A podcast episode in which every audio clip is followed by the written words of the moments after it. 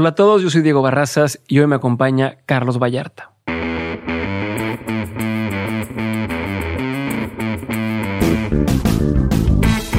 Bienvenidos a un nuevo episodio de Mentes, el programa en el que tengo conversaciones con las personas que se salieron del camino tradicional y se han convertido en una referencia para su industria. Hoy me tocó platicar con Carlos Vallarta, uno de los comediantes y standuperos más exitosos en México. Además de todos los shows que ha dado en vivo, seguramente lo reconocerás por sus participaciones en Comedy Central, Amazon o por sus especiales en Netflix. Además de esto, es host del podcast Status Culo, co-host del podcast Jamón Serrano junto a Coco Celis, entre varios proyectos más. En este episodio hablamos de encontrar tu diferenciador, de cómo superar los malos momentos y confiar en ti mismo, de cómo le hizo Carlos para tener dos especiales en Netflix y de la gran apuesta que está haciendo incursionando al stand-up en inglés para seguir creciendo en el futuro.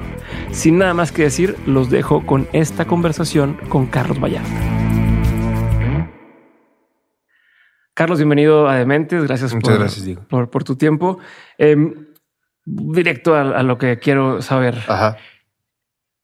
¿En qué momento te diste cuenta que lo tuyo era la comedia? Ah, pues yo creo que Momento o momentos, ¿verdad? sí. Pues fíjate que hace un, un momento en específico no recuerdo. Me- sí, es una pregunta como que se me, se me han hecho anteriormente y como que he intentado dar la co- respuesta correcta, pero yo creo que tal vez la primera vez que saqué una risa en el escenario, tal vez. Creo que esa fue la, la primera vez que dije, bueno, Antes del escenario no eras. O sea, nunca fuiste este chavo que ya ves de ya es que yo hace reír a la gente en, en Ah, clases. Sí, y- en, en algún momento de mi vida sí fui el cagado del salón. Ujú. eh, la primaria y la secundaria. En la prepa fue completamente distinto. Me fui muy callado. Ujú. eh, y de ahí fui pues, un güey cagado en promedio, ¿no? No fue Ok. nada extraordinario. Y ya eh, fu- empezó a funcionar eh, la comedia y pues ya de ahí seguí adelante. Bueno, pero una cosa es decir, ya me di cuenta que soy bueno para esto, pero cuando te empiezas a dar cuenta que puedes vivir de esto? Eh, yo creo que en 2016 fue cuando empecé a tener mayor número de, de shows. Yo estaba trabajando, haciendo, mi principal entrada de dinero era doblaje de voz. Entonces estuve trabajando de eso desde 2012 hasta 2015. Ujú. Y en 2015... me Nada más hacías eso. eh, hacía, o sea- hacía comedia de noche, Ajá, pero lo 2012, que, lo que ganaba de comedia era bastante poco eh, para lo que, o sea, en realidad mi sueldo era de, de- de estar haciendo Doblaje. eh, doblaje de voz y estaba escribiendo en 2015 en un programa de televisión con El Diablito, que Ujú. fue donde lo conocí en 2015. Al Diablito y a todos los que estamos hoy en el show de Don Peter, que es otro podcast. Y ahí los conocí y yo estaba como compaginando el trabajo en doblaje con el trabajo en, el, en la escritura del programa y en las noches hacía estando, pero pues ganaba muy poquito, ¿no? No ganaba básicamente nada, lo hacía más por porque me gustaba hacerlo, porque quería le empecé a, ganar, a agarrar mucho gusto y me empecé a hacer como bastante, eh, no quiero decir bueno, no quiero ser mamón, pero pues sí me empezó a gustar, o sea, me sentí hábil en lo que hacía. Ok. Era como, o sea, tengo un compa que hoy en día, por ejemplo, va a jugar fútbol eh, los domingos, ¿no? Y es una liga, pues es una liga así, pues como amateur, ¿no? Pero el güey va y le mama y, Ajá, y, ajá. y así me sentía un poco, Ok. ¿no? O sea, el bueno de la liga amateur. Digamos, Ajá. ajá, Simón. Ok. Y hubo un punto en el que yo este, terminé una relación que tenía en 2015 y a partir de ahí como que ya no quise hacer doblaje porque me acuerdo que uno de los personajes que estaba haciendo en ese entonces de una serie, cuando tienes un personaje en doblaje que sale constantemente, se le llama que tienes un personaje fijo, ¿no? Tienes un fijo. Y ese estudio de doblaje estaba a tres, cuatro cuadras de la casa de mi ex. Entonces yo no quería ir, ¿no? no te la querías topar o te recordaba. Pues me que- recordaba, me, me- me dolía. Y dije, ya no quiero hacer doblaje porque ya no quiero estar yendo ahí, ¿no? Entonces dejé de hacer doblaje. Hablando de razones este, válidas y claro. Pues me dio pendeja, pero la neta sí fue como una razón fuerte. Decidí dejar de hacer eh, doblaje y concentrarme eh, de lleno en la comedia. Y esto fue a finales de 2015 cuando terminé la relación. Ok. E- inmediatamente en cuanto la termino, como que me di cuenta que no faltaba mucho, solamente tenía yo mismo que decirme, quiero dedicarme de lleno a la comedia. Porque Ya. en cuanto lo hice, empezaron a caer shows, y empezaron a caer propuestas, y empezaron a caer diferentes cosas que me fueron O sea, que te la creyeras un poco más. O sea, Pues sí. era dar ese paso de decir, ya, chingar a su madre. ¿Le Yo creo que sí. Porque no fue una, no fue una decisión, entre comillas, inteligente, de decir, mira, bueno, ya estoy ganando tanto de aquí y entonces Ajá. ya puedo dejar acá. Fue, Sí, no. fue una decisión de acá y sí, decir, completamente. acá, vamos a ver qué tal. Qué, qué cambiaste ahí en, en tu forma de trabajar? O sea, ¿qué, qué, qué crees que aparte de, de- de salirte de- de- del doblaje hizo la diferencia? Eh, Yo creo que empecé a, a tomarme más en serio la comedia porque tenía como estas dos cosas. Me acuerdo que cuando hacía doblaje y comedia al mismo tiempo, si me iba mal en un show, decía, bueno, me siento de la verga en esto, pero por lo menos soy bueno haciendo doblaje. Ya. Cuando me iba de la verga en doblaje, decía, bueno, me, soy bueno haciendo comedia, ¿no? Entonces, cuando ya me decidí de lleno por la comedia, fue como una especie de sentirme útil y sentirme como validado Ajá. lo más que podía. Y siempre fue desde que empecé a hacerlo y empecé como a entenderle más o menos por dónde, siempre sentí que había algo más que podía llegar a contar y, o decir dentro de la comedia. O sea, pero ¿cómo a qué te refieres con eso? Como, como algo más. Mm, eh, había una, o sea, cuando empezaba a hacer comedia, obviamente los comediantes que ya llevaban un rato me decían más o menos sus, su apreciación de lo que hacían. Y algunos me decían, pues cambia esto, habla más claro, no seas tan nervioso, no seas tan miedoso. Pero lo que la mayoría siempre estaba eh, de acuerdo era que es muy interesante lo que estás haciendo, ¿no? Entonces me agarré de como de esa parte o de eso que se me dijo en su momento para seguir haciéndolo y desarrollar más esa parte interesante que a mí Como me ese interesaba. ángulo. Claro, que a mí me interesaba mucho eh, explorar. O sea, siempre he dicho de mamada muchas veces que ahí está la comedia alternativa, ¿no? Y la comedia alternativa en realidad a lo que me refiero es un cabrón que puede ver un tópico y analizarlo desde un ángulo, como dices, distinto al que estamos acostumbrados. Y cuando veo a alguien que hace eso, me llama mucho la atención, porque a mí me gusta hacerlo. Ok, pero ¿cuánto tiempo te tardaste en desarrollo? Porque una cosa es decir, yo te podría decir, no, es que este podcast quiero que sea distinto y que la, y visualmente y demás, pero va llevando cierto tiempo, ¿no? ¿Cuánto tiempo te tardó o, o- o- te has tardado en encontrar o dar en el blanco con esa voz que tú te imaginabas, ¿no? De decir, es que yo sé que puedo dar Sí. algo más hasta que dijiste, ya lo estoy dando y ya lo estoy dando. ¿Cuán- ¿Cuánto, tiempo pasa? que que yo creo que tuve un video eh, que salió con René Franco de una entrevista que hicimos. me cagué de risa con Y eso? como que ese video eh, se volvió bastante conocido Ajá. y para mí era un chiste, el que ese, ese chiste en específico que se volvió muy, muy popular fue como algo, pues que decía, pues sí está chido, pero en realidad estoy acordando. sí era como, güey, o sea, me gusta el chiste, pero no es mi chiste favorito. Y si este chiste que no me gusta tanto le gustó a la banda, siento que entonces les va a gustar todavía más las otras cosas que a mí me gustan un chingo. Y si Ya. entendieron como este chiste... Ajá, que para En- ti era como el que voy a quemar, no pasa nada. Sí, ajá, exactamente. Y que era como, tiene como este ángulo desde, como yo lo entiendo, que está atacando una pendejada desde un ángulo distinto. Sí. Y la banda lo está entendiendo, entonces igual en mi comedia sí va a pegar. Entonces fue como lo que empezó a darme ese impulso y también empezó a darme mucho trabajo. O sea, el propio video se volvió muy conocido y, y empecé a tener más propuestas de trabajo. Y esto fue en 2016. Y desde 2016 a la fecha, pues he tenido eh, básicamente como giras cada año y eso está chido. ¿Cómo, cómo mantienes ese momentum de, de ese video que se hace viral? O sea, ¿cómo, cómo lo, lo, mm, lo aprovechas y no dejaste que fuera una cosa de, ah, pues fue un putazo, jajaja, y, a- y adiós? Sí. Pues fíjate que hubo como algunas personas que me decían que estaría bueno como que abriera un canal de YouTube y que, que, que ca- ca- capitalizara. Porque el eh, canal lo viste recientemente, o sea, re- reciente sí. tres, cuatro años, ¿no? Sí, una cosa así. eh, eh, y, pero yo dije, es que yo no quiero hacer eso. O sea, entiendo lo que las personas buscan y que puedo llegar a más personas a través de YouTube y haciendo otras cosas. Pero yo quiero que la gente, o sea, yo lo que hago es stand-up. O sea, yo quiero que la gente sepa que hago stand-up. Ok. Entonces la gente, eh, y no sé qué porcentaje de las personas que asistían a mis shows en 2016, los primeros, después, inmediatamente después del video, sabían qué es lo que iban a ir a ver, pero al menos yo decía, mira, yo es lo que estoy haciendo. Y a los que les guste se van a quedar y a los que no les guste y no estén de acuerdo, pues se van a ir. A Ajá. fin de cuentas, lo que yo quiero es que la gente sepa que yo hago stand Empecé a hacer eso y eh, creo que sí hubo, hubo muchas, bueno, no muchas, hubo una, una persona en específico como, como muy importante en, en el medio del stand-up al menos. Estaba como muy interesada en hablar conmigo.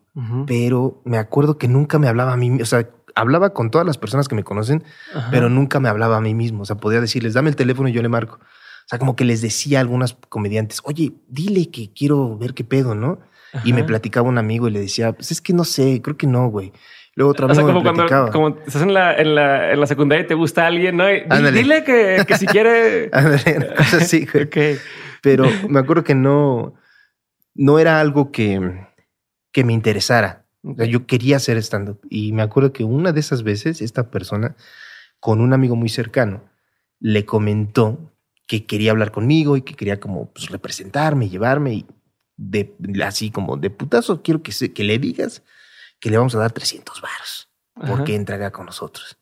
Me acuerdo que me dijo mi amigo y pues obviamente... Pero una la nota para pues ese momento de decir... Sí, sí, sí. Y yo en su momento dije, verga, pues es que sí es un varo chido. Pero al mismo tiempo no me vibraba mucho lo que esta, o sea, la idea que esta persona tenía de lo que yo podía llegar a ser. Y me acuerdo que le dije, pues está chido, pero pues yo creo que no. O sea, prefiero tardarme más tiempo, pero hacer lo que yo quiero hacer a que me obliguen o que me empiecen como a perfilar a hacer algo que la neta pues no, no, me, no me interesa o no me gusta mucho hacer. Ok. ¿Y esa fue una buena decisión? Pues sí, creo que sí. Pero, ¿y, qué? O sea, pero en ese momento la sentiste como una decisión o te tocó así varios putazos después de decir, puta, güey, si le hubiera dicho, ¿no? Fíjate que siempre, no sé, o sea, la verdad es que he tenido la fortuna de que siempre me, ha ido muy bien. O sea, he hecho lo que me gusta hacer en ese momento. Y cuando me casé inmediatamente con el stand-up, o sea, yo me casé con el stand-up en cuanto me subí y empecé a sentir que podía hacerlo bien. O sea, desde 2012, la primera vez 2002, que 2013. Ajá. Okay pero yo no sabía que iba a vivir de esto. Mi cabeza era, yo voy a hacer esto como un hobby y lo voy a desarrollar lo mejor que pueda. Y cuando me empecé a clavar más y me di cuenta que podía ganar dinero de esto, siempre intenté tomar, a la fecha lo hago, las decisiones, no sé, como que hay algo que me dice, no es duda ni siquiera, me dice, esto es lo que tienes que hacer. Y esto quiero hacer, pues entonces hazlo. Porque si intentas hacer algo que no te gusta, lo vas a hacer mal o no vas a saber cómo hacerlo y eso no va a pegar con las personas y no va a resonar con ellos. Pero ¿y desde qué lado tomas la decisión? O sea, desde, desde, porque no tienes un background de negocios, no, no, en ese entonces me dijeron que no tienes manager todavía, o, no sé si la fecha tengas manager o no. Sí, ahorita sí. Pero, ¿qué te iba diciendo por aquí, por acá? O sea, ¿qué te guiaba o con qué te guiabas? ¿Cómo decidías a qué sí, a qué no? mira, o sea, por ejemplo, en específico, lo de YouTube, por ejemplo, que pude haber abierto un canal y porque pudiste haberte grabado haciendo stand-up y subirlo a YouTube, ¿no? Claro, o, bien hacer, no sé, videoblogs, ¿no? Y, capitalizar en lo que ya la gente ubicó.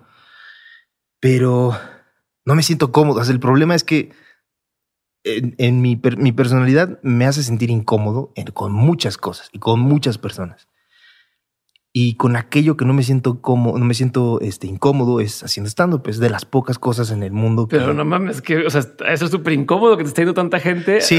a mí se me hace lo más sí. o sea a mí me ha tocado dar conferencias en algún lugar y dices pues la conferencia no tengo que hacerte reír. Podrás estar de acuerdo o no pero yo no me voy a enterar hasta el final que dijiste ah, es un pendejo este bueno pero tú estás ahí claro. esperando la reacción inmediata. Sí. ¿Cómo, eso no va a ser incómodo es, incómodo, es que es incómodo hasta cierto punto pero como que yo mismo eh, me gustó la forma, en, o sea, como que siento que me empoderaba mucho, güey. O sea, en mi vida diaria sí soy bastante miedosón y reservado. Y, me es muy difícil integrarme a hacer cosas o, hacer ciertas cosas me da como no puedo hacerlas, no, no me siento cómodo haciéndolas.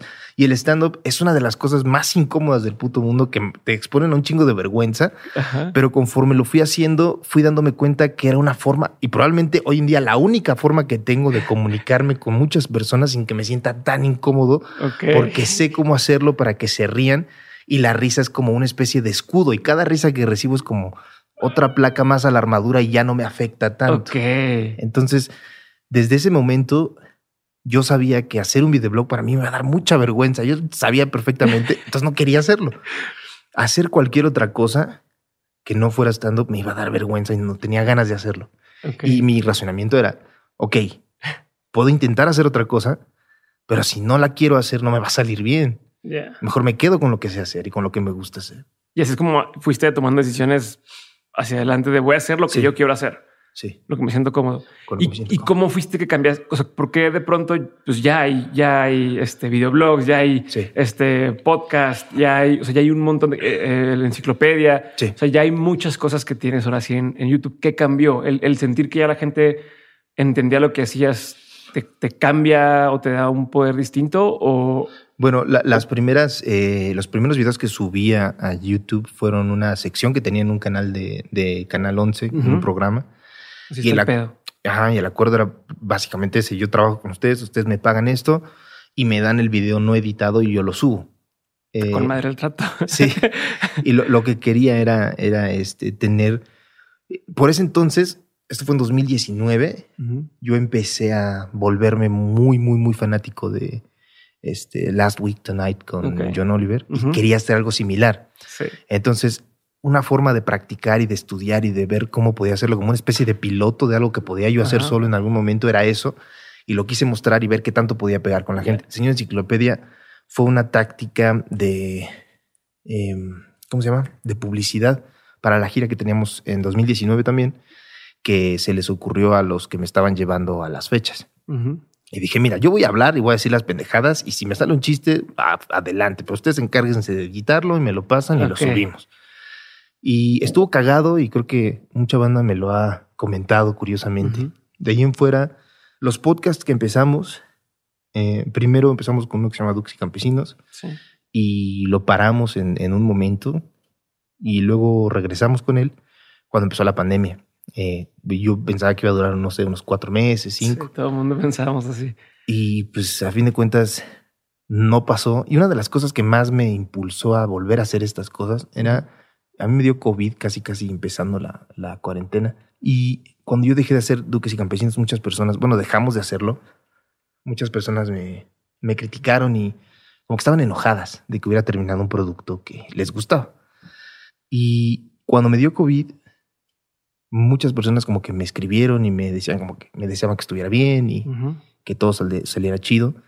Y como ese agradecimiento, que como ese apapacho que ellos tuvieron conmigo, como que me hizo repensar las cosas y decir, bueno, si estas personas tienen este, eh, pues este interés por mí, Buenos deseos, sí. buenos deseos, pues creo que podría tener un gesto afable con ellos e intentar hacer algo que me es un poco incómodo, pero bueno, si les gusta, voy a intentar hacerlo.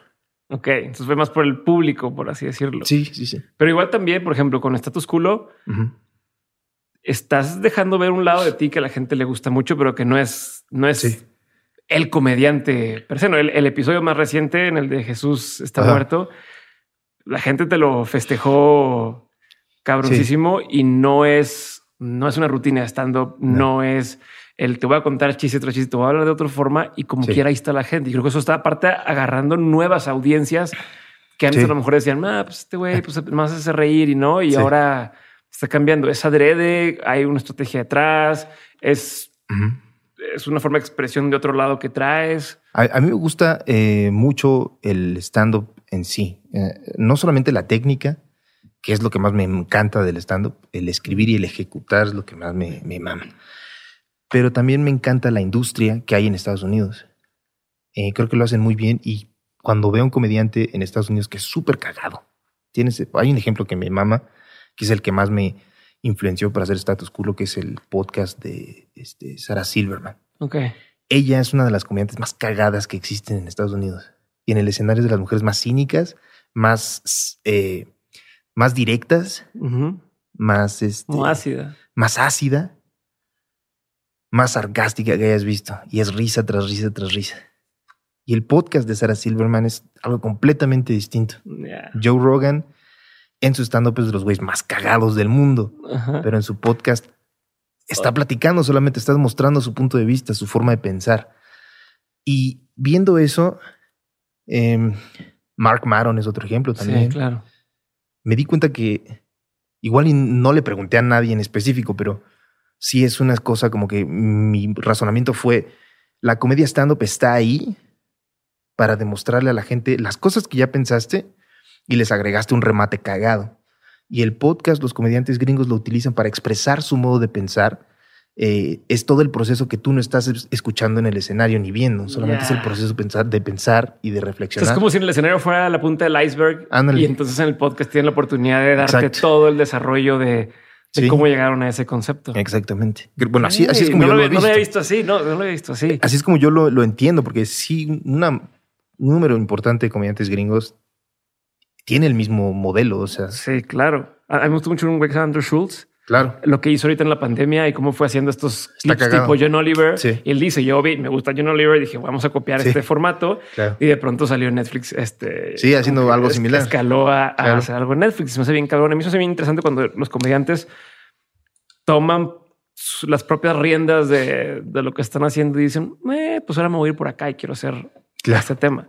Sí. Me voy a regresar tantito, Carlos. Dale, dale. Eh, al momento en el que dices, ya me voy a meter un poquito más de lleno y que te sales de, de tomas esta decisión sumamente pensada de salirte del, del doblaje. Claro. Eh, ¿Qué pasaba por tu cabeza con relación a tu familia? O sea, ¿qué decía a lo mejor tu mamá? Te decía, estás, estás loco o, o consíguete Ajá. un trabajo Sí. o, o- o decían, va, pues dale con eso. O sea, ¿qué, qué pensabas y cuánto tiempo tenías para decir, "Puta, le voy a dedicar esto tres meses y si no, o sea, porque tienes que pagar renta, tienes que pagar cosas. Sí.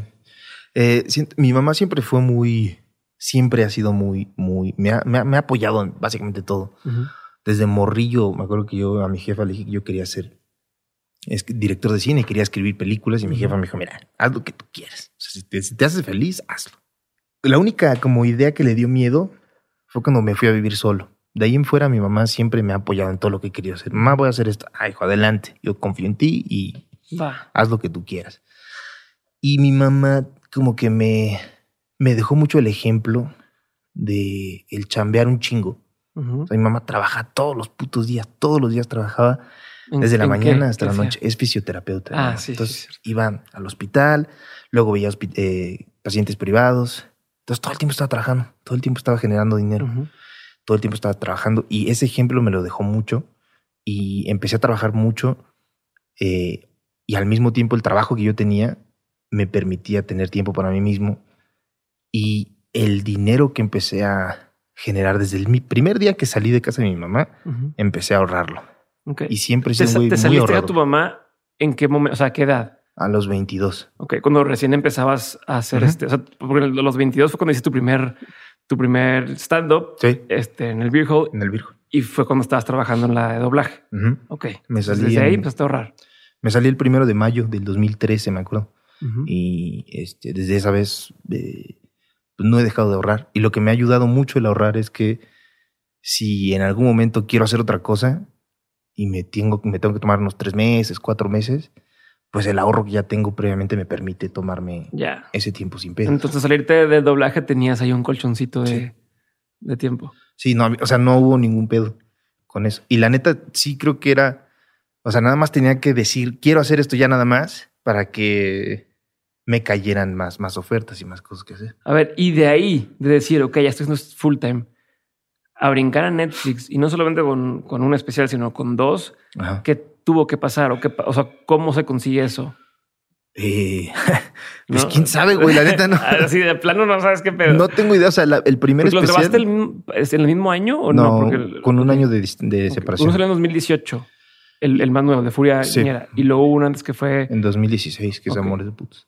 Ese salió en 2016 y se grabó en 2016.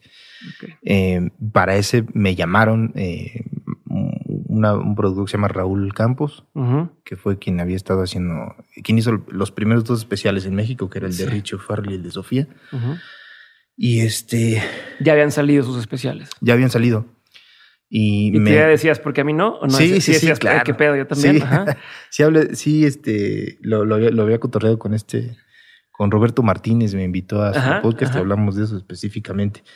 Sí fue un, un este, una sorpresa que me, me- me- me dijeran que si quería grabar o estaba interesado, pero antes de eso me acuerdo que yo admiro mucho a Ricardo. O sea, Ujú. Richie para mí es como una, no sé, es como un cabrón que cuando yo empezaba ya era alguien y lo veía y me gustaba lo que hacía. Me gustaba el carisma que tenía. Y, o sea, a pesar de que mi carisma es completamente distinto Sí. al de él, Ajá. Me gusta mucho lo que hace. Siempre me ha gustado. Y como que cuando salió su primer especial, me dio mucho gusto y lo vi. Luego salió el de Sofía y me dio también gusto, pero empecé a decir, verga, me estoy quedando como atrás, ¿no? Claro, empieza la presión, aunque Sí. sabes que llevas años de Claro. desventaja, pero... Sí. Pero yo quería como, no sé, como, ¿por qué yo no? Y así estuve como unas, unos meses, unos mesecillos, y pues ya me llamaron y dije, "A huevo, Me, me gustó mucho, me, me sentí chingón. Ya tienes armado tu... Ya. Ok. Sí, o sea, sí, no sí. fue así como te agarraron en curva y en chingón No. para algo. Ok. No, ya tenía unos tres años más o menos con el show Ajá. y le había agregado unas cuantas cosas, le había quitado otras y pues nada, lo grabamos y, y se fue directo a la plataforma. No, como que no hubo ninguna especie de censura ni nada. Ok. Y de ahí a que hagas un segundo. O sea, por cómo, cómo se da. O sea, te dicen, ok, quedó chingón, vamos a hacer uno más. No, el Este- segundo ya yo le hablé a Raúl y le dije, güey, pues igual y tengo esta chingadera que estoy haciendo. ¿Tú crees que si le dices a Netflix a ver si les interesa? Y dijo, ah, pues sí, lo checo. Pero, o sea, te estoy hablando que yo vivía en Guadalajara en ese entonces. Ajá, ajá. O sea, estaba tal vez con algunos compas echando chela o algo. No recuerdo exactamente qué es lo que estaba haciendo, pero me acuerdo que no fue algo planeado de días de verga. Y si le marco a Raúl, Ok. fue como algo que dije, ah, pues igual y sirve, ¿no? Sí, eso de que te, te dio así de repente, ay, me acordé de este cabrón, déjame le, le Ajá, mando sí. algo. Y dije, "Lo- a ver si una de esas Netflix le interesa. Y pues nada, le dije y me escribió como a las dos semanas y me dijo, pues sí, que sí, que, que sí lo quiere, ¿no? Y pues ya, nos Ya. dimos a la tarea de hacer la preproducción, lo grabamos, lo editaron y salió en la plataforma. ¿Y cómo sientes o qué cambios crees que hubo del primero al segundo? O sea, ¿qué diferencia sientes tú que hay tanto de tu forma de hacerlo como de mentalmente que cambió? Yo creo que el stand-up es una disciplina artística que requiere eh, tiempo en el escenario, la neta. Entre más tiempo en el escenario tienes, mejor comediante eres. El mejor comediante del mundo de stand-up, que es Dave Chappelle, lleva treinta y tantos años haciéndolo. Por eso el mejor, lleva años subiéndose al escenario. Una y otra vez te subes y dices, se te ocurre, le pones, le agregas, le quitas, haces más cosas. Estás, o sea, se vuelve ya un modo de vida, un estilo de vida Sí. que lo único que haces es pensar todo el tiempo. Se te ocurre una premisa y la escribes, se te ocurre otra, la escribes, te pones a ver un especial de stand-up, empieza como a fluir el pensamiento creativo y le pones su, su remate, te subes al escenario, lo pruebas, ves cómo funciona mejor, si no funciona, ya se vuelve, eso es tu vida completamente. Y siento que la técnica está un poco más refinada en Furiañera a lo que está en el Amores de Putos. Yo sí lo noté también, pero no, sabes, Sí. lo yo sí, yo sí una diferencia muy grande en, en, tu, Sí. en cómo se te ve a ti la seguridad y la cantidad de veces que repites eh, como estos mm, pues, muletillas, Sí. este, ¿no? De, de- y entonces yo, este, Sí, sí, sí. Ya, ya fluye. Hay otra, hay otro estilo, sí. Sí, me gusta más a mí eh, Furiañera. Lo he, lo visto como dos veces, nada más tampoco soy así que me estoy viendo cada rato. Pero sí me lo he chingado dos veces. Y me acuerdo que la segunda vez fue antes de la pandemia. Estaba, iba, iba a dar un show, estaba en el hotel y me lo puse. Y, me acuerdo que me estaba dando risa. Dije, no mames, qué cagado es este güey. Ok, o sea, sí, sí sí, sí me sentí chido, güey. O sea, como que este güey está haciendo un humor que a mí me gustaría escuchar Ok. que era eh, como mi, mi objetivo cuando yo empecé a hacer comedia. Dije, yo quiero hacer lo que a mí me gustaría escuchar. Y me vi y dije, sí está cagado. ¿Y en el primero sentiste eso? Hay partes en las que no me siento tan cómodo Ujú. y partes en las que yo mismo noto que estoy haciendo chistes por hacer chistes, Ya. que es, es un error que hace cualquier principiante, ¿no? No sabes bien cómo se hace el pedo, se te ocurre algo que crees que es muy cagado y lo sueltas, pero no lo estás sintiendo realmente, no viene como de algo visceral. Pero, pero cambia, o sea, porque si bien para cuando hiciste el primero, fue el primer especial grabado, pero ya llevabas haciendo un buen tiempo eh, stand-up. Sí. Si tú no hubieras hecho ese primer especial y te hubieras esperado hasta hacer el especial de Furiañera, Ajá. ¿crees que hubiera pasado? O sea, que se hubiera sentido como el primero? Eh, o sea, o hace una diferencia. Es como decirte, Sí. si yo entreno fútbol toda mi vida, pero nunca he jugado un, un mundial, Sí. la primera vez que juego un mundial, aunque sea después de cinco o de 10 años de entrenamiento, va a ser Ya. igual de pinche que la primera vez que lo haga. No sé si me explico. Sí te, sí, te entiendo. Creo que sería un punto medio entre ambas. Creo, creo que es muy necesario. O sea, sí come- tenías que hacer eso. Tenía que hacerlo en ese momento.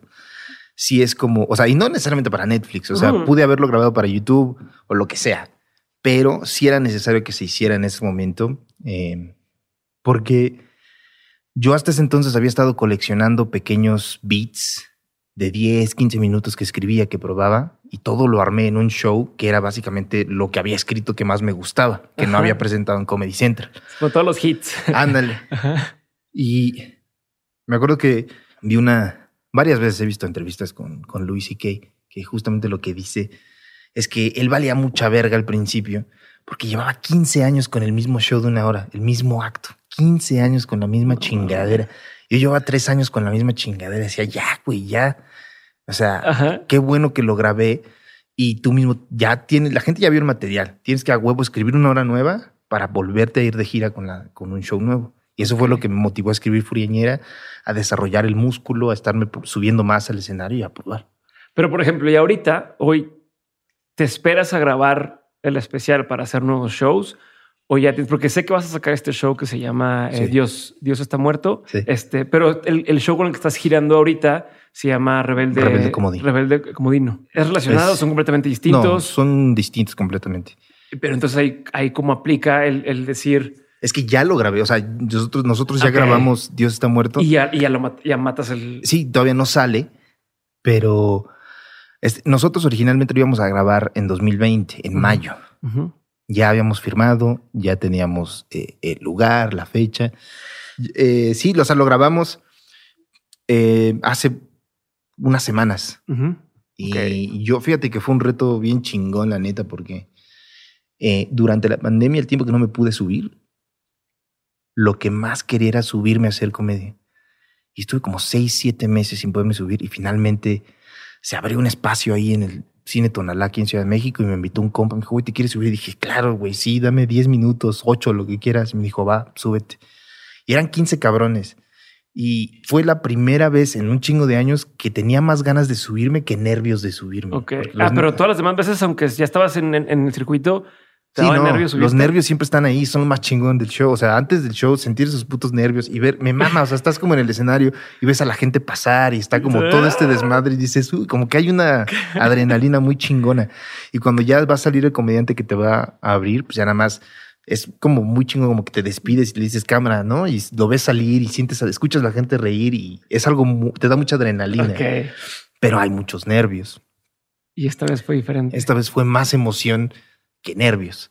Porque dije, no mames, qué chido. Y yo veía o sea, 15 cabrones y decía, no mames, qué publicazo, güey. Tengo un chingo de gente para poder probar mis pendejadas. Y me subí y probé eh, 10 minutos. De esos 10 minutos, creo que... Del show que, que- que ibas a grabar. No, de Rebelde Comodino, ah, del, del, nuevo. del nuevo, ok. Ajá. De esos 10 minutos me habré quedado hoy en día como con 3 minutos, probablemente para el show.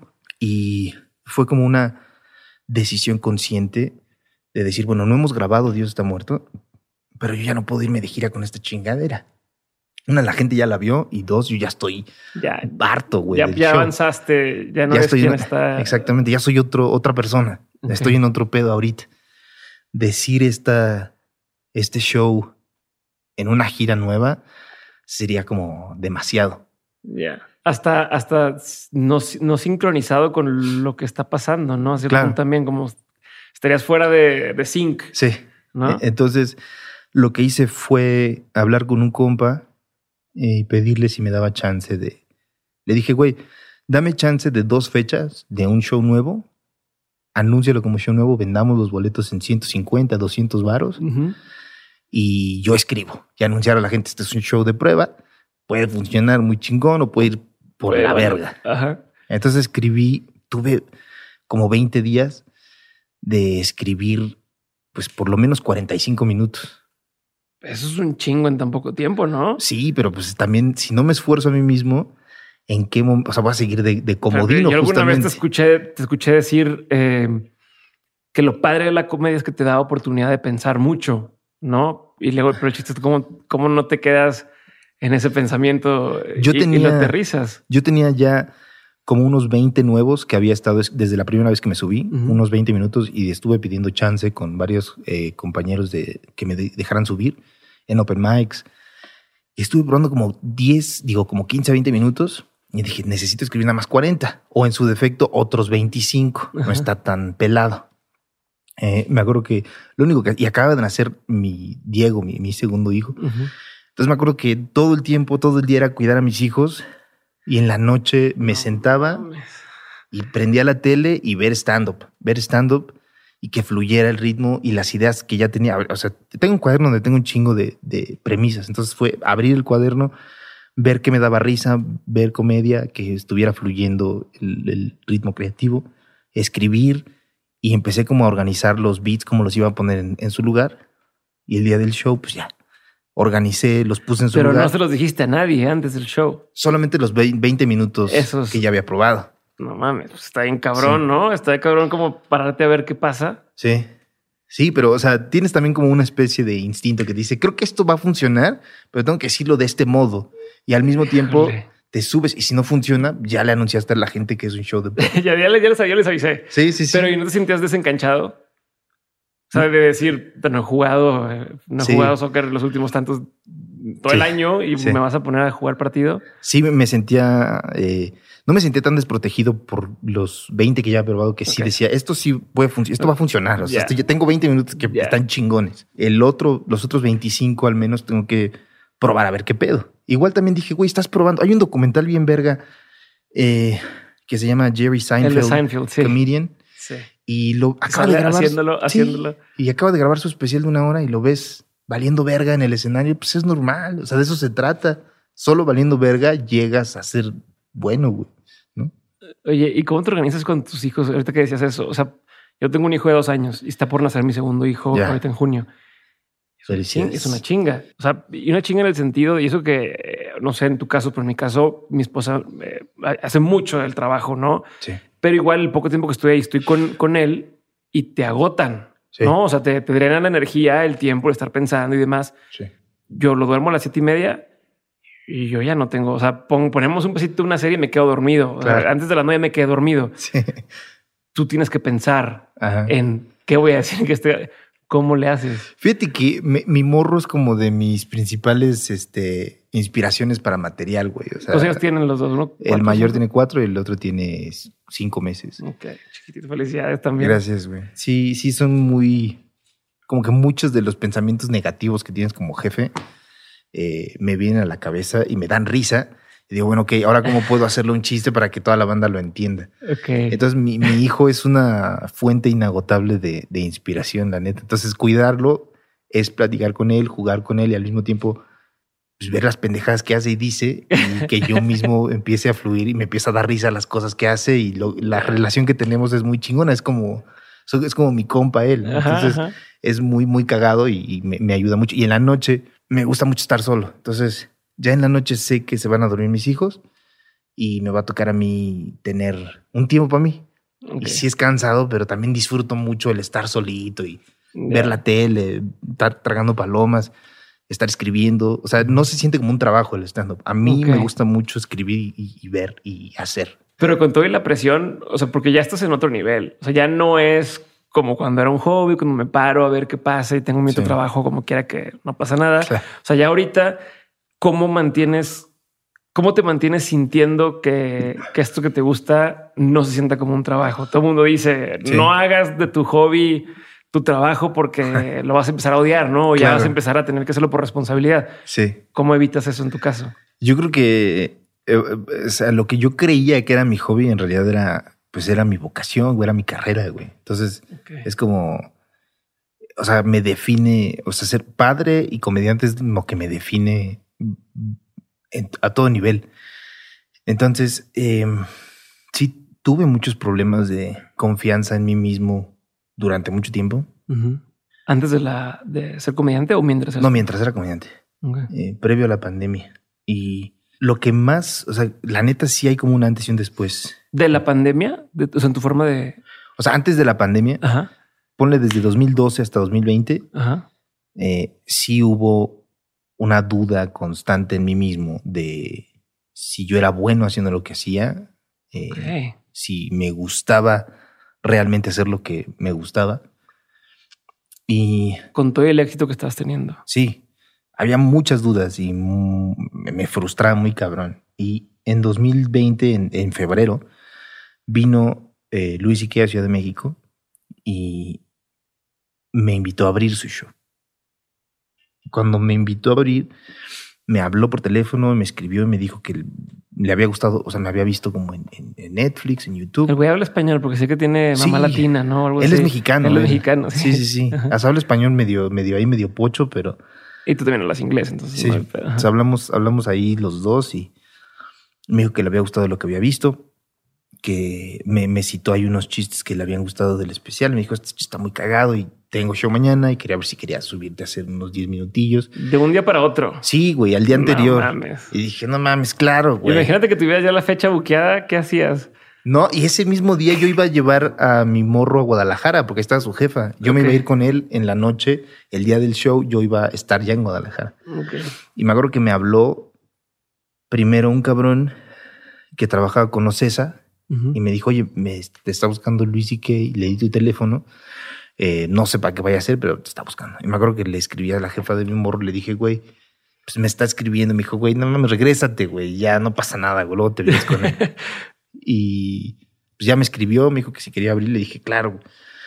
Eh, lo vi previo al show en el hotel y me acuerdo que me empezó a platicar muchas cosas, como me empezó a decir de lo que él había visto de mi comedia que le gustaba, que sentía como que había algo chingón en lo que hacía todo el tiempo estuvo hablándome, todo el tiempo me estuvo hablando, todo el tiempo me estuvo preguntando, le dije quiénes eran mis comediantes Como muy interesado. Sí, y al mismo tiempo muy, pues como mucho en esta onda de, no sé, como, como de, de platicar y de, de, dar como el consejo que de las cosas que él ya sabe. Entonces estuvo muy chingón, me dio muchos consejos, hablé con él de los comediantes que más me gustaban, me subía al escenario. Eh, y acabando después de mí venía un comediante que ya lo iba a hacer en inglés y después iba a subir él. Me acuerdo que me bajé y mm, se me acercó y me dijo, oye, este chiste que dijiste aquí, ¿qué fue lo que dijiste? Y se lo traduje y le dio risa. Todo el tiempo me estaba diciendo muchas cosas, muchas porras. Y al final del show me dice unas palabras que me gustan mucho, o sea, que fue lo que me cambió completamente, que me dijo, güey, sí, fue como un gusto conocerte, gracias por venir si tú sigues haciendo lo que estás haciendo y sigues siendo honesto contigo mismo con lo que estás haciendo como lo has venido haciendo, vas a llegar a ser de los más grandes en comedia. Y muchas de las dudas y de las pinches preocupaciones y eh, todo eso se fue mucho eh, a otro lado porque me acuerdo que después de eso empecé a creer más en mí mismo. Y dije, güey, pues si este cabrón, que no es cualquier cabrón, te está diciendo que está viendo algo en ti y tú no puedes encontrar la forma de creer en ti mismo, este güey, pues es evidencia suficiente de que sí eres bueno, güey. Qué cabrón. Y eso es, a la fecha mucho de lo que define quién soy y qué hago. O sea, si quiero, quiero, o sea, quiero, o sea, igual Luis que no es ningún profeta, ¿no? Puede pasar o no puede no pasar. Pero yo quiero por lo menos creerme que sí puedo ser el mejor.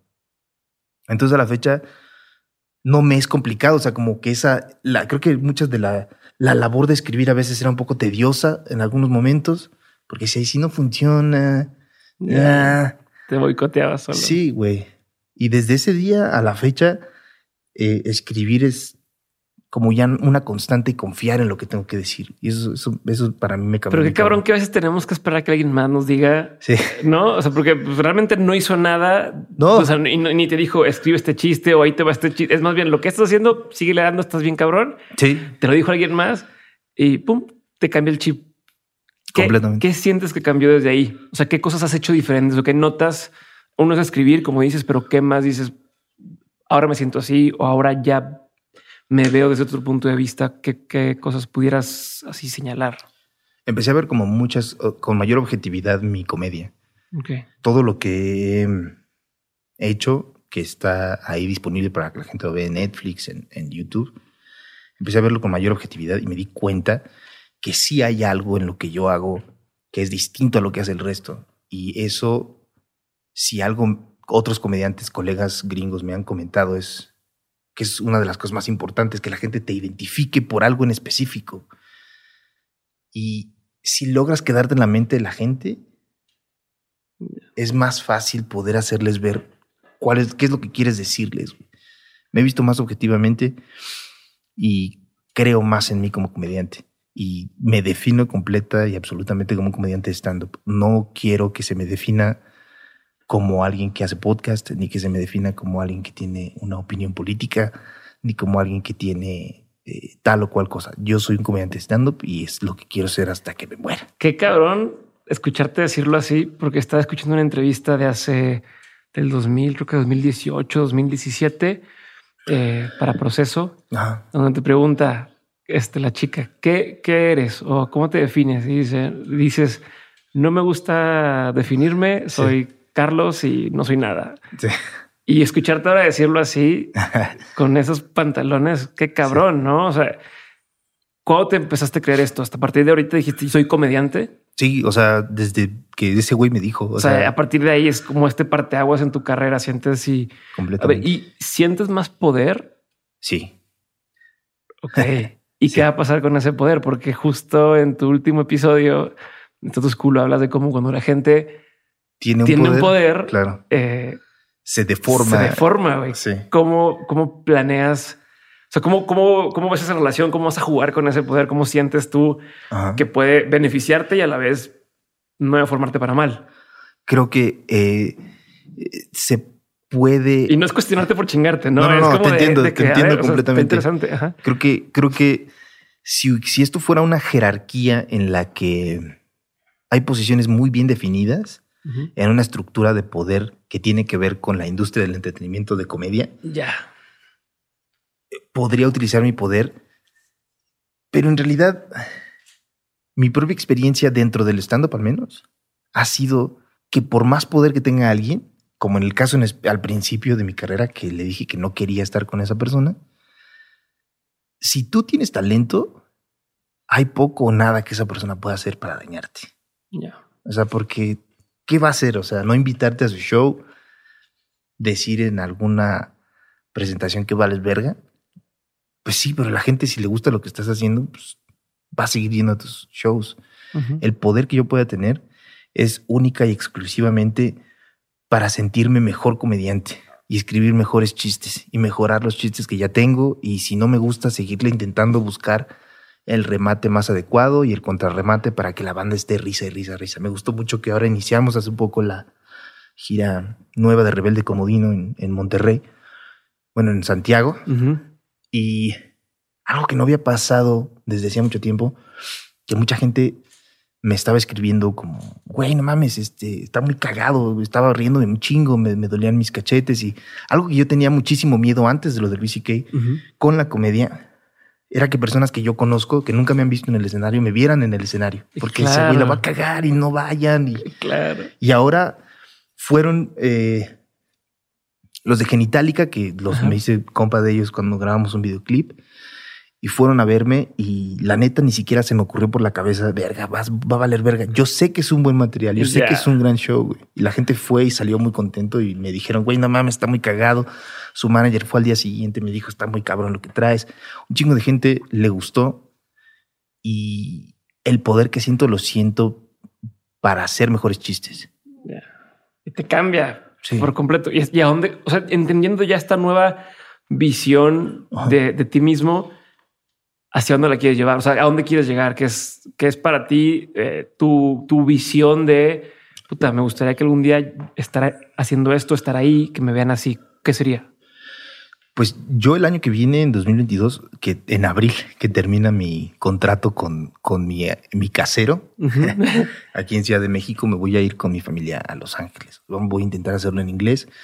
En inglés. Sí. O sea, no para la audiencia latina en español. O sea, también obviamente voy a hacer mis shows en español. pero vas a probar inglés. Sí, o sea, yo lo que quiero es residir en Estados Unidos y empaparme de la cultura de stand-up que tienen allá, porque aquí no la tenemos. O sea, la disciplina de stand-up que tantos comediantes que son los más verga del mundo, como Dave Chappelle, tienen, no la tenemos aquí porque estamos en una época muy comodina, güey, justamente en que los comediantes de stand-up en su momento se trabajaba un chingo porque no había una vitrina y hoy... como siento desafío al status quo. Y de pronto ya se hizo el status quo. Exacto. Y, y hay como una vitrina muy gigante hoy en día que son los podcasts. Y definitivamente hay una zona de confort en la que la mayoría de nosotros está. Y es una zona de confort en la que yo justamente no quiero caer. Y para no caer, si aquí, lejos de expandirnos a los podcasts, se está virando hacia el podcast y se está dejando un, poco, un poco, no, un chingo de lado el stand-up, yo no me voy a permitir ser más o menos bueno en lo que hago. Tengo que ser el mejor a huevo, porque si no, entonces no tiene sentido lo que estoy haciendo. Y estoy echando todas mis cartas y apostando a esto porque sé que soy bueno y sé que puedo llegar a ser el mejor. Entonces, la única forma de hacerlo es empapándome de la cultura gringa y lo que hacen los comediantes gringos. Lunes, martes, miércoles, jueves y viernes te vas a tres o cuatro open mics y vas a probar y pides chance de abrir tal show. Y eso es lo que quiero hacer, ser, subirme tantas veces que logre ser en realidad la mejor versión de mí como comediante. Está bien, cabrón. O sea, me, me, me, o sea, me, inspira, pero a la vez también me da, me, me, me haría miedo en el sentido de decir, no es lo mismo que te vayas allá a hacer carrera en español, Sí. porque ya más o menos sabes es, ajustar los chistes Sí. al español de allá y que te entiendan un poco. Eh, mucha gente de allá probablemente ya te conozca, pero aquí vas a empezar a picar piedra desde cero. Sí. ¿no? O sea, y es un idioma que, aunque lo entiendas y lo sepas, pues no dominas, el ritmo no lo dominas igual. Sí. Te quieres aventar ese tiro de voy a, a- darle desde abajo y sabes lo que te vas a enfrentar. Sí, tengo, o sea, ya tenemos unas fechas, tuvimos unas fechas Ajá. en Estados Unidos. Del impro. En el Improv eh, teníamos 15 fechas, solo pudimos hacer 5 antes de que iniciara la pandemia. Y la gente reaccionó muy bien. O sea, mi tirada no es dejar de hacer stand-up en español. Claro. Obviamente voy a seguir haciéndolo, pero quiero, quiero empezar a hacer stand-up en inglés. O sea, un comediante que es muy amigo mío, a quien yo estimo un chingo, que se llama Fabricio Copano, él es de Chile. Y es una, una estrella ya muy cabrona. Y se fue a Estados Unidos y está empezando desde cero y lo está haciendo en inglés. Y cada vez que veo los shows con las putas estrellas con las que se sube, con las Yeah. referencias tan cabronas con las que está trabajando codo a codo, le escribo y le digo, güey, no mames, te admiro un chingo, güey, por lo que estás haciendo, güey. Y me mama que te la estés rifando y me mama que estés siendo y empujando. Si eres un cabrón tan cagado, que estás, ya no tienes necesidad de ser más cagado, puedes vivir de eso muchos años y tú mismo te estás empujando a ser todavía mejor. Es como, es muy inspirador. Y le dije, güey, yo me voy en 2022 y pues allá nos vemos y vamos a ver qué pedo, güey. Y sabes cómo hacer tu plan, si se puede compartir algo de, de decir, mira, yo lo que pienso, aunque no suceda así, Ajá. es decir, mi, mi estrategia es primero empezar así, luego hacer así, luego buscar Sí. esto. Tienes más o menos claro qué es lo que Sí, o sea, tengo, tendrías que hacer. sería ir a, ir a Los Ángeles. Allí están Fabricio y está otro gran amigo mío que se llama Jesús Trejo, que Ujú. él es eh, mexicoamericano, hace comedia en inglés. Y este, pues básicamente preguntar dónde hay open mics. Y antes de irme a vivir, cuando se pueda viajar, cuando tenga la visa otra vez eh, activada de trabajo, irme unos días a subirme al open mic en inglés, no llegar, o sea, saber dónde hay y empezar a trabajar.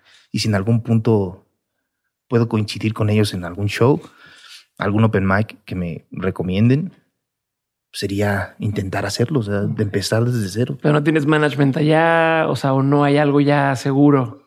Es decir, empezar a No. buscar. Sí, o sea, management, eh, de- en teoría, pues la visa la sacamos a través de una empresa que nos contrató, que está Ah. haciendo los shows.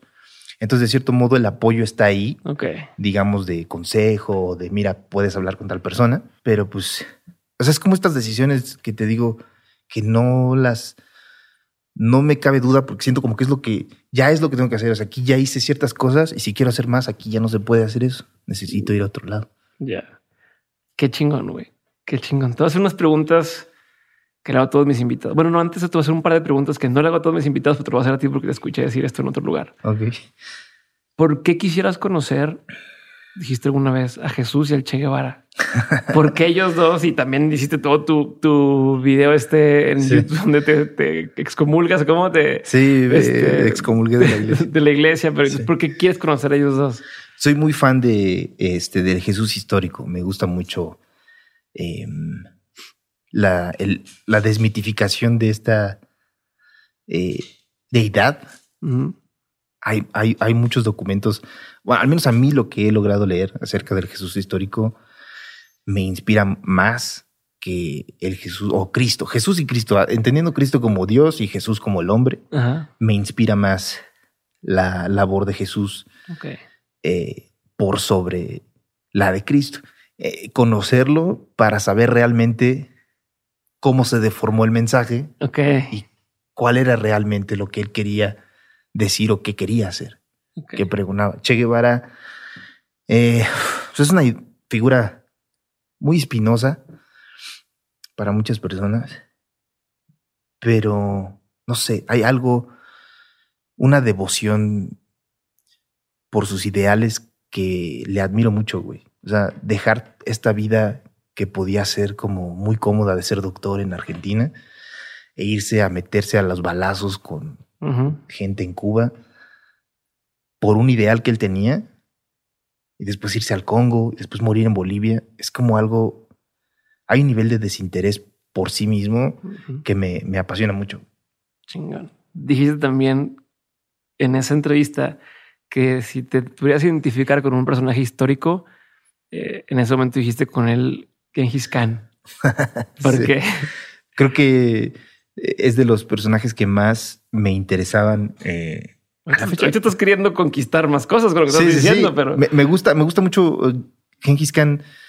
eh, o sea, la, lo grande de su imperio y de cierto modo, dejando de lado, obviamente, la- las matanzas y todo lo que llevó a cabo, sí hay una revolución del pensamiento administrativo en el hecho de poner por encima de la nobleza la meritocracia de los generales más hábiles y ascenderlos en la cadena de mando y al mismo tiempo mm, crear un imperio tan grande por el solo hecho de, esa es la verdad, o sea, él decía yo voy a conquistar porque yo sé que puedo conquistar. No había una motivación religiosa, no había nada. Hay un libro que se llama El Imperio Mongol, El Imperio sin metáfora, porque no había ninguna metáfora detrás de las ganas de conquista. Era yo puedo hacerlo, estoy a destinado a, hacer. hacerlo y lo voy a hacer. Así sientes ahorita lo que estás haciendo. Creo que sí. Está bien chingón, pero ¿y, y- y cómo se combina eso? Porque lo otro que dijiste en esa entrevista decía dos cosas que ahora al parecer eh, como que tienen que ver y no. Ajá, Dices, conoce tu tamaño y abandona la certeza. claro. Yo que tienen que ver y no porque en esa entrevista con- constantemente era tu, lo que tenías en mente y decías, abandona la certeza. ¿no? Sí. Que ahorita me parece por un lado que estás abandonando la certeza y vas a hacer este viaje, pero al mismo Sí. tiempo el conocer tu tamaño y que hoy, después de lo que te dijo Luis y tal, Sí. realmente ya estás conociendo un poco más tu, tu- tu tamaño y tienes esta certeza de yo voy por más. Entonces, ¿cómo juega? ¿Sigues pensando igual? Sí, creo que es, es un mantra que, que me deja mucho la, la idea de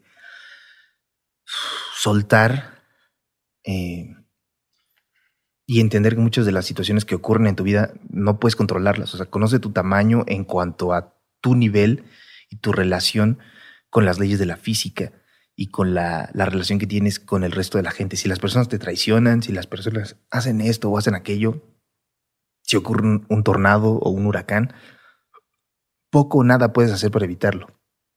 Y si conoces lo pequeño que eres y abandonas la certeza de querer que esto no ocurra y que nada te lastime, pues no tienes nada que perder.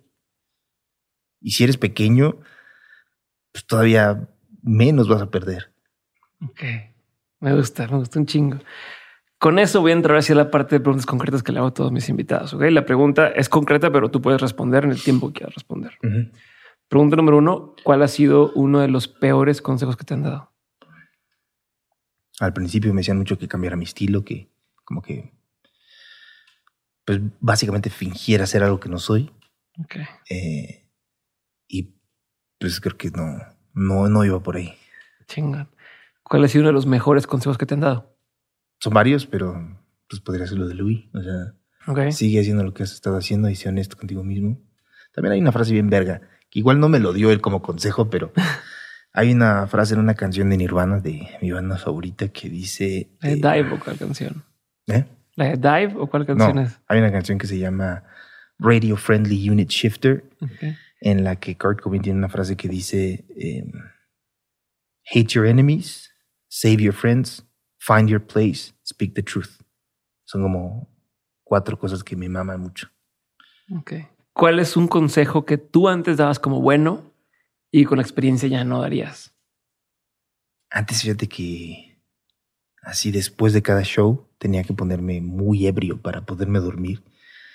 Y era como. ¿Por una- qué? ¿Porque te vas con la energía arriba? ¿o Sí, que qué? algo pasa, hay como un bajón de energía después del show, como que, como que haces toda la actividad emocional que harías en tres días en una hora, entonces como que terminas muy cansado y como un vacío muy cabrón. Ok. Y ahora que tuve estos dos shows, me di cuenta que no era necesario, o sea, como si es un poco más complicado sentar a dormirte sin pensar nada, pero sí le di muchas veces consejos a comediantes de, güey, ponte pedo después de los shows y hoy les diría, no es necesario. Ok. ¿Cuál ha sido una de las mejores decisiones que has tomado? Mm, pues yo no la tomé porque a mí no me corresponde, pero eh, quedarme, no tomar la salida fácil de muchos hombres de abandonar a sus hijos, ¿no? O sea, cuando me dijo que íbamos a ser papás, la decisión la tomó ella y obviamente hubo renuencia. Cinco minutos de mi parte de decir, güey, no mames, ¿estás segura? Es que no mames, ¿qué pedo? Y me dijo, mira, si quieres quedarte, quédate, yo los voy a tener. Y en ese momento fue de, pues sí, claro. Y a la fecha me quedé y ha sido la mejor decisión que he tomado. Ok. Siguiente pregunta. ¿Cuál ha sido uno de los aprendizajes más grandes que te han traído tus hijos? Tengo un problema muy fuerte de al momento de relacionarme con personas nuevas. eh, tu- tuve un, un episodio un poquito, o sea, tengo un trastorno y a veces me afecta mucho. Relativamente hace poco tuve un episodio en el que tuve que pasar tiempo con unas personas nuevas. 70% de las que estaban en esta reunión eran personas que yo no conocía en mi puta vida, las había visto. Estaba muy nervioso, muy, muy nervioso. Duré como 40 minutos en la reunión y me le dije, ya me tengo que ir, no, no, no, pues me tengo que ir. Y le hablé a... Tienes un, trans- un trastorno real. Tienes una cosa, una cosa. Este trastorno de personalidad por evitación se llama. Es, es- como eh, hay un miedo muy cabrón a, a, a la vergüenza y a hacerlo de la verga. Ok. Entonces, estar con personas nuevas me es muy complicado y estaba con estas personas en una reunión, ¿no? En una, lo que sería una fiesta. Y salí, le hablé a su mamá y le dije, verga, güey, sentía como muy cabrón mi corazón y, y me sentí muy mal y me, me puse a llorar porque me sentía muy mal, ¿no? Ujú. Y yo no sabía que estaba ahí Leoncito y me escuchó y pues no sé, me dijo como de- desde la mente de un niño, ¿no? Como, no, o sea, no le mentí, me dijo, ¿por qué lloras? ¿Por qué lloras, papá? Le dije, papá a veces le da miedo como gente nueva y se asusta mucho. Y me dijo, eh, pues sí, papi, pero a veces la gente es buena, a veces la gente es mala. Puedes conocer a gente nueva y te va a caer muy bien y van a ser tus amigos. Y puedes conocer a gente que es mala. Y si es mala, pues les dejas de hablar. Y sé que es una pendejada, pero me hizo sentir muy bien el razonamiento de mi hijo porque es muy cierto, ¿no? Sí. O sea, gente buena gente mala. Y si te cae bien, sigues. Y si te cae mal, pues las mandas a la verga. No mames, que, o sea, te- creo que te lo entiendo diferente Sí. porque yo tengo un hijo y entonces sé lo mucho que pueden llegar, aunque digas, ay, qué pendejada es. No, güey. Sí. Sí. te entiendo. De no mames. Gracias por compartirme eso. Sí. Eh, opinión, una opinión no muy popular que tengas, una opinión que tienes que poca gente comparte contigo. Em, el disco de Saint Anger de Metallica es un gran disco. Ok. Es un gran disco. ¿Qué es algo que la gente no sabe de ti que si supiera le sorprendería? Tengo una verruga eh, al inicio de mi pene. Gracias por compartir. este, ¿cuál ha sido una de las lecciones más importantes que te dejaron tus padres? creo que no dejar que te defina tu el medio que te rodea. Mi, mi mamá, eh, muchas de las mujeres que la rodeaban cuando ella estaba creciendo, eh, no pudieron o no quisieron algunas intentar tener una, un trabajo propio. O sea, terminaron con sus parejas y se embarazaron y tuvieron a sus hijos. Y mi mamá me acuerdo que me cuenta mucho eso, que pues todas sus hermanas eh, se estaban embarazando y ella no quería hacer eso. Entonces, no dejó que el medio que la rodeaba la definiera y trabajó y se recibió de fisioterapeuta, vivió su vida, después tuvo a sus hijos y se dedicó a ellas. O sea, hizo siempre el plan que ella quiso seguir. Ok. Chingón. Una de las peores decisiones que has tomado en tu vida Ah, verga. o en tu carrera, si lo quieres ver así. Estar en LOL. Sí, porque Pues es que. ¿Por qué dijiste que sí y por qué no estuvo chido? Eh, eh, o sea, creo que fue. Tenían un plan completamente distinto de lo que querían. O sea, nos platicaron que querían hacer algo y terminaron haciendo otra cosa y metieron como reglas y, y- y llegó un punto en el que dije, güey, o sea, no va a funcionar, ¿cómo me voy a poner pedo? Y me puse muy pedo, pero pude haber evitado eso, ¿sabes? O sea, si no iba a participar, o sea, a medio show dije, no, ya no va a participar, la verga. Pero pude haberlo evitado. Ok. O sea, te pusiste haber reído y ya va, sales, ¿no? O sí, sea, también. o O, sea, o no ir, o sea, también. Claro. Pero dijiste, ah, pues, A ver qué sale. ¿Y qué, qué, qué represalias hubo después de O sea, ¿qué pasó después de eso que dices? O no pasó nada. No, de hecho, Tan, tan así estuvo que. sí, o sea, como no que la, creo que la banda. ah, he recibido comentarios de güey porque que les da risa que esté tan ebrio en LOL. Y otros comentarios de personas que. Pues como que enti- no sé, como que hay veces que la banda me entiende a niveles que ya no tengo que decir qué pedo, ¿no? Entonces, como, ah, pues claro, es Carlos, por eso está pedo, no habló. Entonces, como que me entienden en ese nivel, pero no hubo mayor represalia de eso. Película, serie, documental, cualquier pieza de arte que haya marcado un antes y un después en tu vida. Puede ser una en cada una, pueden ser varias de una, nada más de una que otra, y, pero, pero el requisito no es así de ¿qué me recomiendas leer? No, es que tú cuando lo viste o lo leíste o lo que sea, te cambió la forma de pensar, te cambió la forma de ver el mundo y dijiste, no mames que esto existe o, o que podía llegar a ser esto otro. Eh, como en la adolescencia, bueno, no en la adolescencia, ya tenía como 18, 19 años, leí por primera vez los diálogos de Platón y fue como, a la fecha es, o sea, lo leí y me acuerdo que tengo un, a la fecha tengo un cuaderno donde anoté de las cosas que más, eh, no sé, es como una Biblia, ¿no? Como algunos cristianos van a la Biblia y como que buscan algún versículo para algún problema que tienen en su vida. Y yo recuerdo que a veces lo he hecho, o sea, tengo como mi cuadernillo y busco al respecto de la justicia o de la ética o qué es lo correcto o qué no es lo correcto y vuelvo a ese, a ese, a ese cuadernillo al menos constantemente. Chingón. Sí. Película o serie o documental o música o algo. Eh, Evangelion creo que es una serie que sí me marcó muy cabrón. O sea, ent- entendía como la, la forma de contar historias de un modo.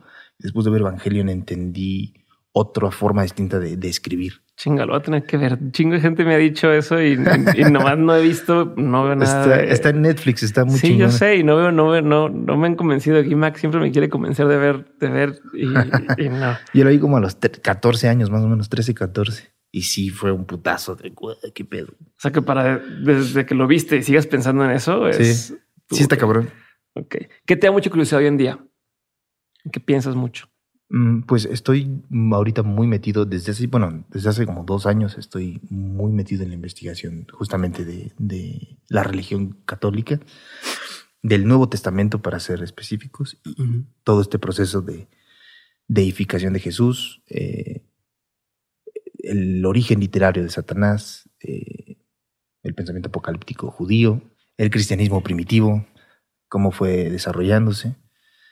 El libro del Apocalipsis en específico es un libro que me atrae mucho. Estoy muy, muy metido en eso. A ver, y yo sé que es un tema muy extenso, pero si pudieras mencionar así un par de cosas que la gente normalmente no entiende sobre ese tema, o sea, esas, como en inglés se llaman misconceptions, ¿no? Como si, si tuvieras Sí. así un par que digas, mira, güey, esto que he leído es algo que sé que la mayoría de la gente no. Ah, mira, yo empecé a leer por el miedo a y, y re- y ya ni siquiera razonado, irracional a los demonios. Entonces, eh, Satanás como tal nunca es mencionado como la figura que todos conocemos en el Antiguo Testamento, teniendo en cuenta que Satanás y Jesús eh, se desarrollan en un contexto meramente judío, uno pensaría que hay mayor material literario de un Satanás, demonio, adversario de Dios en el Antiguo, pero no existe tal, tal cosa. En el libro de Job se menciona a Satanás como un ángel al servicio de Dios que eh, cumple una función específica que es el auditor de la virtud. La labor de Satanás es tentar a Job, el hombre más justo de la tierra, a que, eh, pues, ¿cómo se llama? Eh, la cague. maldi- ma- maldiga el nombre de Dios eh, y le quita a su familia, le quita este, su tierra, su, sus posesiones y finalmente logra que, que Job maldiga a Dios y Dios baja y habla con, con Job. La figura tal cual que entendemos por Satanás nace durante el exilio judío en el siglo VI antes de Cristo, cuando son exiliados a Babilonia. En Babilonia había una influencia muy cabrona del zoroastrianismo, que es una religión que hoy en día es muy reducida, pero los principales pilares del zoroastrianismo son la dualidad entre oscuridad y luz. Okay. Hay una deidad oscura y una deidad de luz. Es esta influencia la que llevan ellos de vuelta a Judea y a través de este pensamiento nace el pensamiento apocalíptico que es en el que se desarrolla la vida de Jesús. El pensamiento apocalíptico judío es básicamente la solución que encuentran los maestros de la ley para entender por qué les va tan mal si están guardando las leyes de Dios. Les va tan mal porque ellos deducen que en algún punto Dios dejó las riendas de la tierra y se las entregó a, Satanás. Entonces, en algún punto Dios va a volver a la tierra en el juicio final y lo que va a ocurrir va a ser que los muertos van a revivir para el juicio final. Sea, como, como, como pasó con Job. Ajá. O sea, como para decir, hablar, bajar de qué pedo. Ajá, a, todo, a todas las personas. Va a volver a tomar las riendas del mundo y es en esta, bajo este pensamiento apocalíptico que nace la figura de Satanás como una deidad enemiga de Dios en paralelo con el pensamiento del zoroastrianismo de dualidad de oscuridad y luz. Pero en realidad es una solución literaria que dieron los maestros después del siglo VI antes de Cristo. No es algo que siempre se haya entendido. ¿Y por qué te metes en estas cosas? O sea, porque no es algo que descubres en un video de YouTube, no? Sí. O sea, es estar viéndole. ¿Por qué? Fue por mi miedo en específico a los demonios. O sea, yo no creo en Dios, no creo en Satanás, pero había un miedo irracional porque desde morro fui a escuelas católicas y el miedo a lo paranormal, okay, a, los, a los fantasmas, a cosas así. Exacto. Siempre estuvo ahí, aunque yo decía, ¿por qué creo? ¿Por qué siento miedo de esto si no creo en esto? ¿Se te quitó el miedo o lo sigues teniendo? No, ya no lo tengo. Okay. Siento que los que muchas veces no creemos y fuimos criados católicos, en realidad ni siquiera sabemos qué es lo que no creemos o por qué no lo creerías. Okay. Entre más entiendes del origen literario de estas dos figuras, tanto de Jehová como de Satanás, eh, más entiendo yo que son innecesarias para la vida humana y menos miedo les tengo. Qué cabrón, es por, por propio, o sea, por un tema. Sí, sí, sí, propio. ¿Y crecen en otra cosa? ¿Crecen en algo más? ¿Crecen, si no crecen en una religión, crecen en no. astrología, en no nada? No. Y, no, no. ¿y crees que existen los fantasmas o no existen los fantasmas? Ya, ya todo por completo. Qué sí. chingón. Me da mucho la atención cómo, cómo llegaste ahí. Un par de preguntas más. Sí. ¿Qué estigma debe superar la sociedad? Pues son varios, ¿no? O sea, creo que pues la el estigma de eh, pues, los diferentes orientaciones sexuales. Uh -huh. um, básicamente el estigma de querer que la gente viva la vida como tú la entiendes. Ese es el único estigma que tenemos que quitarnos, ¿no? ¿Tienes rutinas diarias? Mm, solo en la mañana mi café y leo un rato. Ok. ¿Cómo recargas pila cuando te sientes abrumado? Me, me como que me acuesto mucho con, con León y me gusta, le gusta mucho jugar este, plantas contra zombies, ¿no? En su Ajá. iPad. Y no sé, como sentarme con él, hablar con él, abrazarlo y jugar en esas pendejadas me recarga mucho la pila. Okay. Que es algo que la gente tiende a decir, que cuando lo escuchas dices eso es bullshit, ¿no? Estas frases, estas cosas, que es algo que... Uf. es básicamente todo. No sé, como eh, Dios proveerá. Eh, no sé, cualquier si Dios, cosa, si Dios, quiere, si Dios quiere, cualquier cosa fantástica, ¿no? ¿Qué te molesta mucho? ¿Qué te hace enojar? Eh, el racismo, el racismo me hace enojar mucho. Ok. Últimas dos preguntas. Venga. La primera,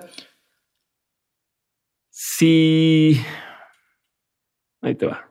De todo lo que has vivido, uh -huh. tanto en lo personal como en lo, en lo, laboral, has tenido un montón de aprendizajes. Uh -huh. Si tuvieras que quedarte con tres aprendizajes que quisieras tener siempre presentes, que fueran tu norte, tu brújula, ¿cuáles serían? Tres aprendizajes. O sea, todo lo que has vivido, así que digas, estos son tres piezas clave de aprendizaje que tuve que quiero seguir teniendo presentes para de Sí. aquí en adelante. Pues creo que ese, o sea, el del conocer tu tamaño y abandonar la certeza, eh, Creo que son dos de esos conocimientos y el tercero pues es eh, hacer lo que sientes que tienes que hacer, ¿no? Siempre y cuando no dañes a otra persona, hazlo, o sea. Perfecto. Y bueno, última pregunta. Imagínate que tú el día de mañana dejas de existir. Mm. ¿Qué quisieras que, que, tus hijos supieran? O sea, con, tuvieron oportunidad de escuchar esta entrevista, Ajá. escuchar esta parte y dices algo que, que, quisieras que se quedaran en ellos o que siempre tuvieran presente, como una verdad este, de la vida. ¿Qué sería? Que muchas veces el, el pensamiento fantástico que rige mucho a, a latinoamericano específicamente se mete mucho en la evolución personal, ya sea moral, económica, política, que nadie va a solucionar su vida sino ellos mismos, que no hay atajos ni hay eh, formas de rehacer lo que ya hiciste. Solo ellos van a ser posible que su futuro sea mejor para ellos. No hay nada más, no va a haber, no hay destino, no hay una, un objetivo que la historia marca para ti. Eh, no existe Dios guiando tus actos, no existe nada más que tú y lo que quieres hacer.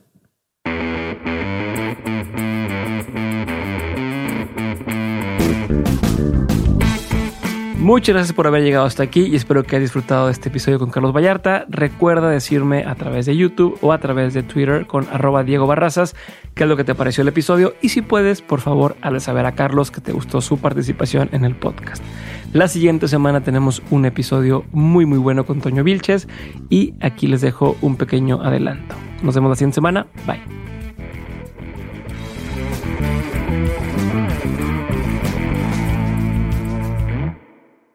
O sea, también es un poco cómo ves las cosas. Es, o sea, nosotros decíamos, ah, cuando nos conocimos yo ganaba X y ganaba X. O sea, entre los dos daba un sueldo ahí chico.